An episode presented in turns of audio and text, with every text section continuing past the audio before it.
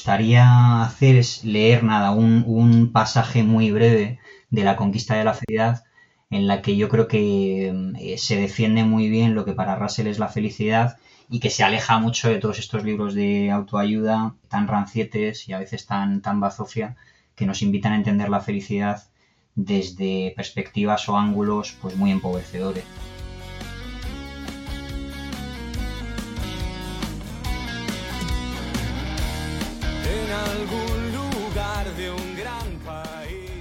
Muy buenas a todo el mundo, soy Adrián Susudio y esto es Charlando con Libros. Hoy vamos a hablar del libro La conquista de la felicidad de Bertrand Russell, un libro de 1930 y vamos a hablar de muchas cosas, entre otras de una técnica muy curiosa para enfrentarse a nuestros miedos, también de qué relación tiene la envidia con la democracia y el curioso punto de vista que tiene el autor con el trabajo. Además, todo esto lo vamos a hacer junto a David Criado, también conocido como Borpalina. Bienvenido David. Un placer estar aquí, muchas gracias por invitarme. Muchas gracias a ti por venir y por recomendarme este libro y este autor que solo conocía de oídas. El mayor honor que, me puedes dar es que te haya dado a conocer a Bertrand Russell, que para mí es, es un autor fundamental en, mi vida. Está vinculado a mi, a mi desarrollo como persona y, es un placer de verdad haberte, haberte descubierto este auténtico maestro. ¿Cuál sería para ti el libro que más te ha gustado de él? Su autobiografía es espectacular. Eh, el comienzo de su autobiografía para mí pues es de lo, de lo mejor que, se ha escrito. Es eh, absolutamente increíble, son apenas eh, tres párrafos y se titula ¿Para qué he vivido?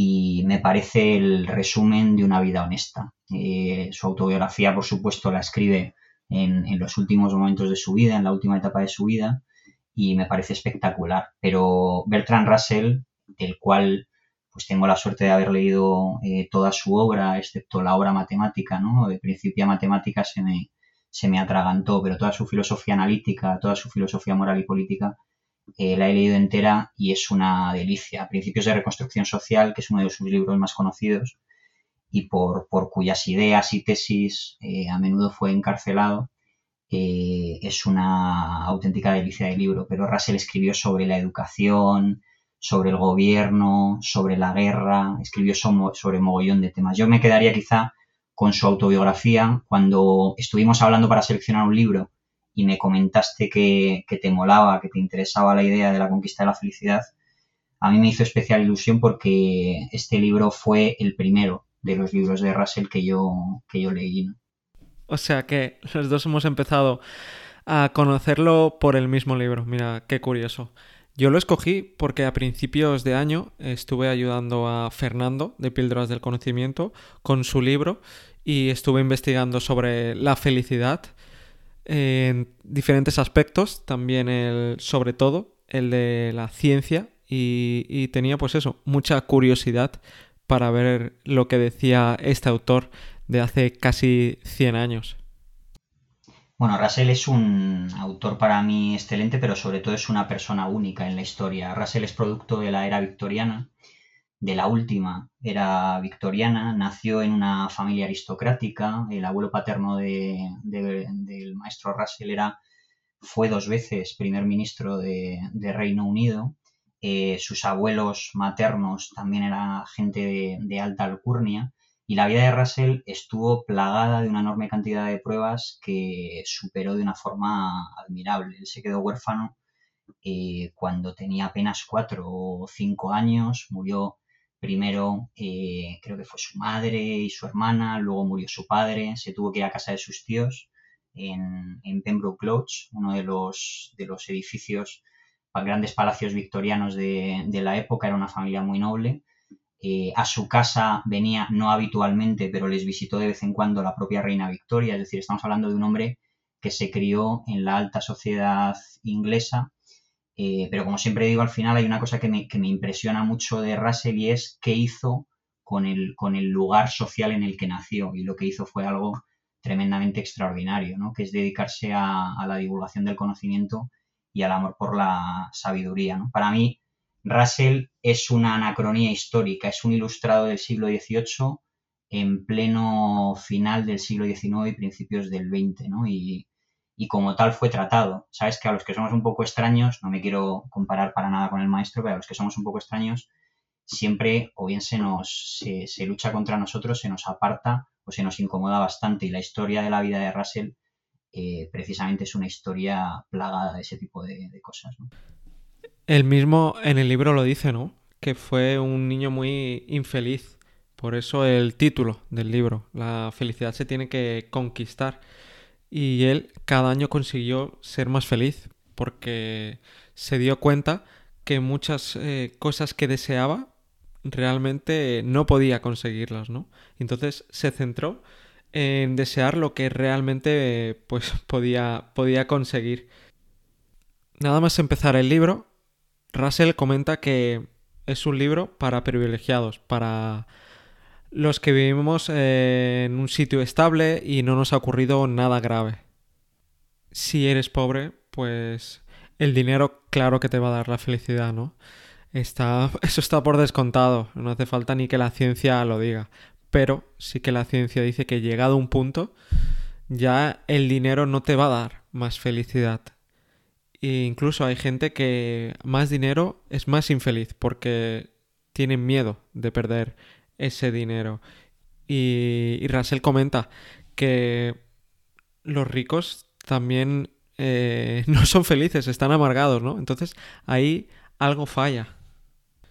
Y él veía el dinero como una herramienta para conseguir seguridad y tiempo, eh, en vez de ostentar, en vez de estatus algo que hoy en día más gente lo tiene, o lo tenemos mejor dicho, claro, y él ya en esa época lo decía y lo tenía claro. Y también dice otras cosas que son súper actuales, como que vas por la ciudad y si te fijas en la cara de la gente, eh, están agobiados, están estresados y... O sea, no están eh, relajados, no, no sonríen. Y luego el fin de semana todos van al mismo lugar, ¿no? Y todos con el coche en caravana, ¿no? Entre semana, la misma carretera caravana, el fin de semana, el tráfico también. Entonces, eso es algo que es muy actual de, de hoy en día. Y si le preguntas a la gente por qué hace esto, te dirán que es la forma de sobrevivir. Pero Bertrand decía que no, que eso no es cierto. Lo que quiere la gente es superar al resto, superar al vecino y tener también más dinero. Sí, hay una parte de, Russell que para mí entronca muy bien con, muchas escuelas de vida que, a mí me han influido mucho ¿no? a lo largo de mi trayectoria. Eh, y una de ellas es esa especie de lucha contra el deseo. ¿no? Es decir, Russell considera, siempre consideró a lo largo de toda su obra se ve una evolución en esto que voy a decir, pero siempre considero la intencionalidad como algo muy positivo y la iniciativa privada como algo tremendamente eh, necesario y habilitante para la sociedad.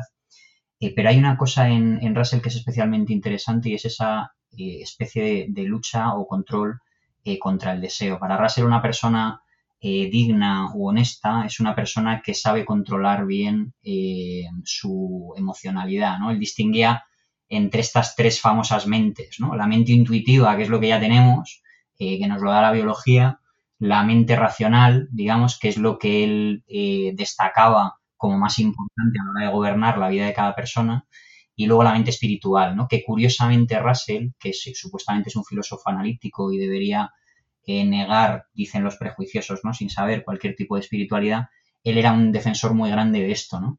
Y el deseo, digamos, como elemento eh, central eh, que, proporciona riqueza en las sociedades modernas, es tremendamente criticado por Russell, no solamente en esta obra, sino también en otras obras que tiene de, filosofía política. Para él, la base de una sociedad debería ser una tercera vía, más allá del productivismo, más allá de estar todo el puñetero día trabajando, que es eh, precisamente la felicidad. Para él eso debería ser la base de la sociedad y es una idea tremendamente actual, ¿no? Manda huevos que, esto haya sido denunciado hace casi 100 años y tenga una vigencia totalmente actual, ¿no? Y en esta obra él lo dice, que es hedonista. Me gusta mucho el ejemplo que da de un niño que se está ahogando y entonces el hedonista lo salva porque quiere. Pero en cambio, el moralista, pues el estoico, lo salva porque es lo que tiene que hacer para ser virtuoso, por eh, sus valores, pero no porque quiera. Entonces dice que él prefiere ser hedonista porque si fuera moralista, después de salvar al niño, se sentiría mal porque no lo ha salvado de forma innata, porque él mismo quería, ¿no? Y es que aparte de este palo indirecto que le da a los estoicos, les da también un palo directo cuando dice que eran unos filósofos solitarios, unos filósofos que querían conseguir el bien supremo solo con su propia voluntad, sin la ayuda de otros. Eh, pero realmente el hombre depende de la cooperación y además dice que el amor genera ese bien supremo y evidentemente es algo que no es solitario, así que es un error esa visión. Y hay, hay un. Él, escribió una historia de la filosofía, yo la tengo en, en, dos volúmenes. En su tiempo llegó a ser una de las historias de la filosofía eh, que, que, más se vendió, que más circulaba ¿no? en, en, en, el mundo británico, en el mundo anglosajón. Y precisamente una de las cosas que dice en esa historia de la filosofía respecto a, a los estoicos es que eh, dentro del estoicismo ha habido como una comprensión equivocada de la constricción, no dentro de la filosofía histórica, sino de lo que nosotros hemos acabado entendiendo por el estoicismo. ¿no? Pasa lo mismo con la escuela cínica. ¿no? Pero él decía, dentro del estoicismo hemos acabado entendiendo que esto eh, consiste, esto de ser estoico consiste en, no hacer muchas cosas, en vivir eh, tremendamente empobrecido. En realidad el estoicismo no se trata tanto de cuánto tienes, sino efectivamente de eso que haces con lo poco o mucho que tengas y cómo eres capaz de vivir tu vida y de desplegar tus enseñanzas eh, con la gente que tienes alrededor. Y él consideraba efectivamente que el hedonismo era su elección de felicidad. Eh, Bertrand Russell es el hedonista, uno de los hedonistas modernos por excelencia. Es un, su vida es impresionante. Anima a todo el mundo a que la conozca. Un tipo que está en la cárcel, protestó eh, contra las grandes guerras de su tiempo, contra la Primera Guerra Mundial, contra la Segunda Guerra Mundial, pero contra muchas guerras que vinieron eh, posteriormente. Se ganó enemigos de derechas y de izquierdas, tanto en Estados Unidos como en Inglaterra. Era esto que se llama hoy, que está muy mal visto, un equidistante absoluto, ¿no? Porque precisamente era un tío sabio y cultivado. Y era un tío que funda escuelas, un tío que, crea nuevas pedagogías, es decir, un, un vividor auténtico con, con varias parejas, es una persona que estaba volcada al, disfrute de la vida y para él lo importante siempre, siempre fue eso. Y me hace mucha gracia cuando compara a las personas que no saben disfrutar de la vida con dinosaurios, ¿no? Porque dice que se están extinguiendo. La gente que realmente no disfruta de la vida también es esa gente que no quiere tener hijos. Y eso lo dice en 1930. Y volviendo a la soledad que comentaba, dice que la felicidad básica depende sobre todo del interés que demostremos en el resto y también en las cosas. Es decir, si por naturaleza te cae bien todo el mundo y tienes interés en hacer muchas cosas, será mucho más fácil para ti que seas feliz. En cambio, si te concentras solo en una cosa, solo en un hobby, solo en tu trabajo o solo en tu pareja, dejas de lado a tus amigos, luego será más probable de que en algún punto seas infeliz. Esas parejas, ¿no? Que cuando lo dejan se les acaba el mundo porque estaban todo el día juntos. O alguien que le despiden y estaba todo el día trabajando. O sea, de nuevo, un punto de vista, una visión hedonista. Claro, y una, y, una visión tremendamente efectiva, ¿no? Es una visión de la reducción de riesgos a partir de poner huevos en diferentes cestas, que es una cosa básica en la vida que a menudo se nos olvida y que garantiza cierto nivel de estabilidad que es necesario para tener un equilibrio vital. Hay una cosa que a mí me llama mucho la atención que, eh, no sé si reparaste en ella, ¿no? Leyendo el libro, que es eh, precisamente la idea del sentido del trabajo. Russell le da mucha importancia al trabajo en nuestras vidas, pero sí que eh, enuncia, digamos, una, como, como una, una, propuesta ¿no? de que el trabajo no sea la centralidad de nuestras sociedades, sino que sea un complemento y que en nuestras sociedades exista eh, sobre todo la idea de esa especie de lo que, lo que, a él tanto le preocupó y a lo que dedicó su vida, esa especie de ilustración o educación en la que cada persona puede acceder a un conocimiento compartido y un entendimiento de la condición humana rico, ¿no? mucho más rico que la visión totalmente gris y espuria ¿no? de, la, de la vida, de levantarte por la mañana, ir a trabajar, volver. Él era muy combativo con estas ideas y en la conquista de la felicidad eh, se habla también de horarios de trabajo y hay propuestas de horarios de trabajo que hace que valdrían también para nuestra época, ¿no? Y es increíble ver que hace 100 años una persona fuera capaz de decir esto. Sobre el trabajo en la conquista de la felicidad, dice que por un lado es necesario para ser feliz, pero siempre que no sea excesivo.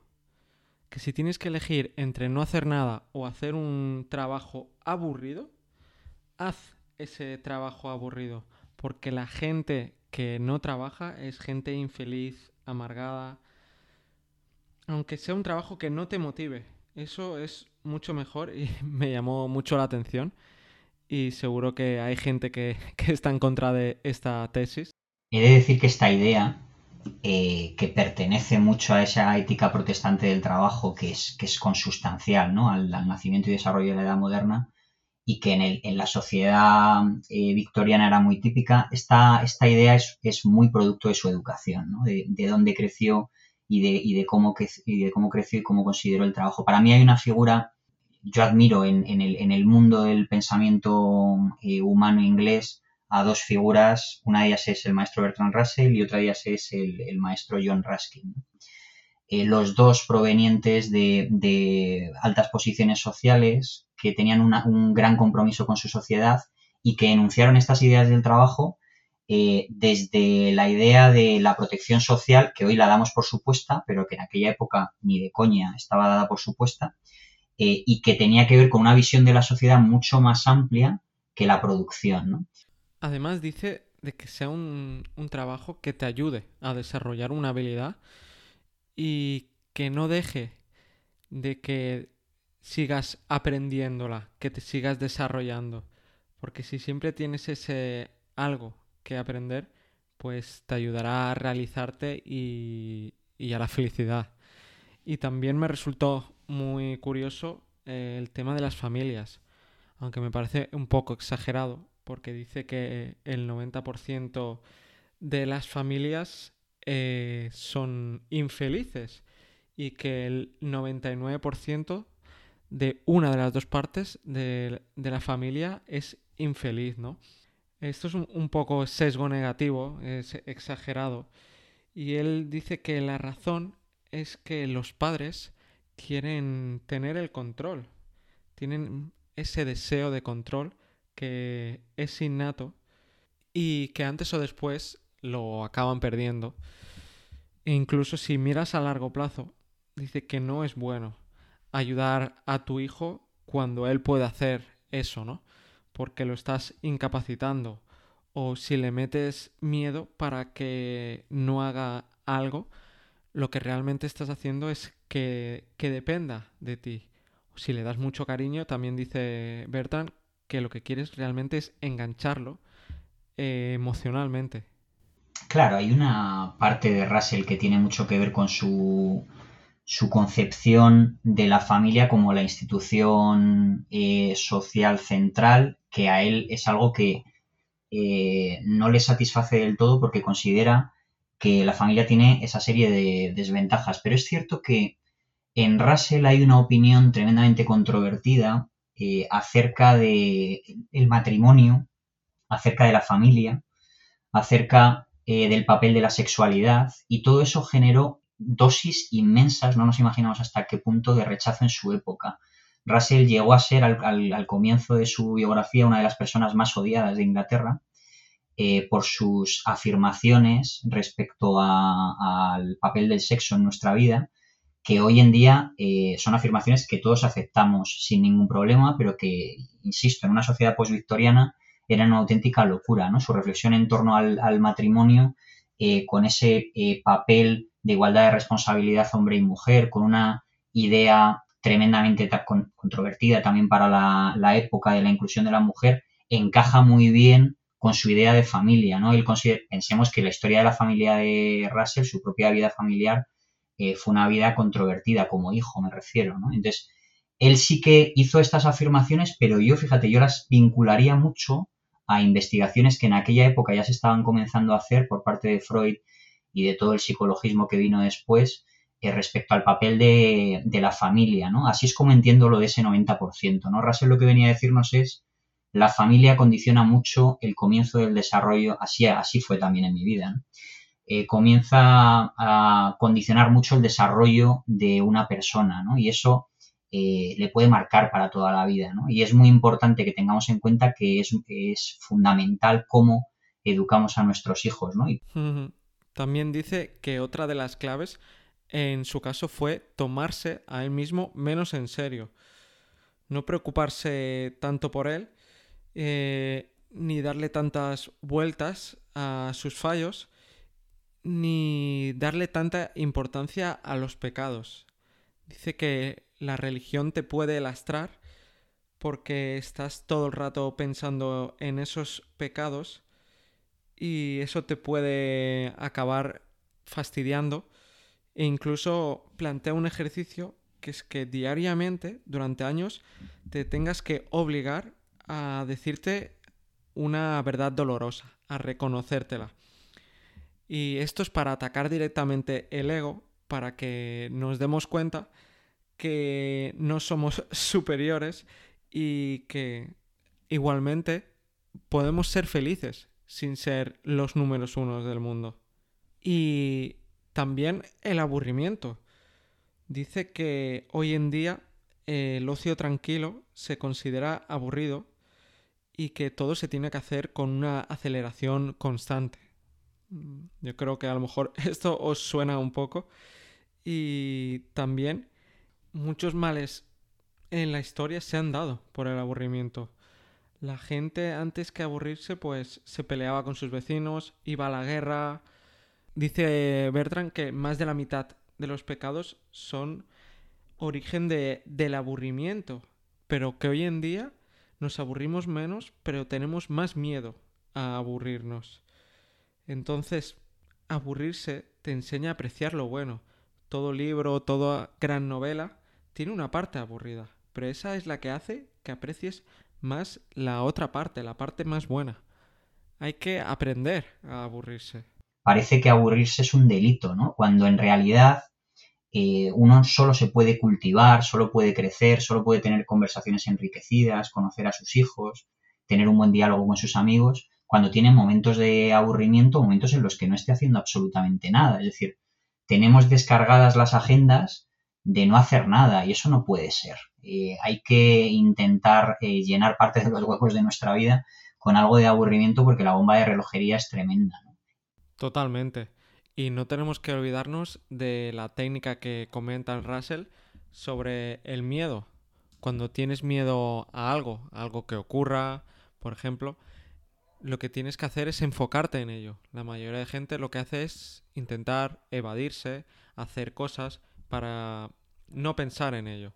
Pero Bertrand dice que no, que justo hay que hacer lo contrario, enfocarse en ello, darle un tiempo, intentar pues solucionarlo y de cualquier forma, después de ese tiempo, lo cierras. Mentalmente ya lo has cerrado, ya lo has tratado y ya no merece la pena darle más tiempo. Y vamos también al capítulo de la envidia, porque es muy importante.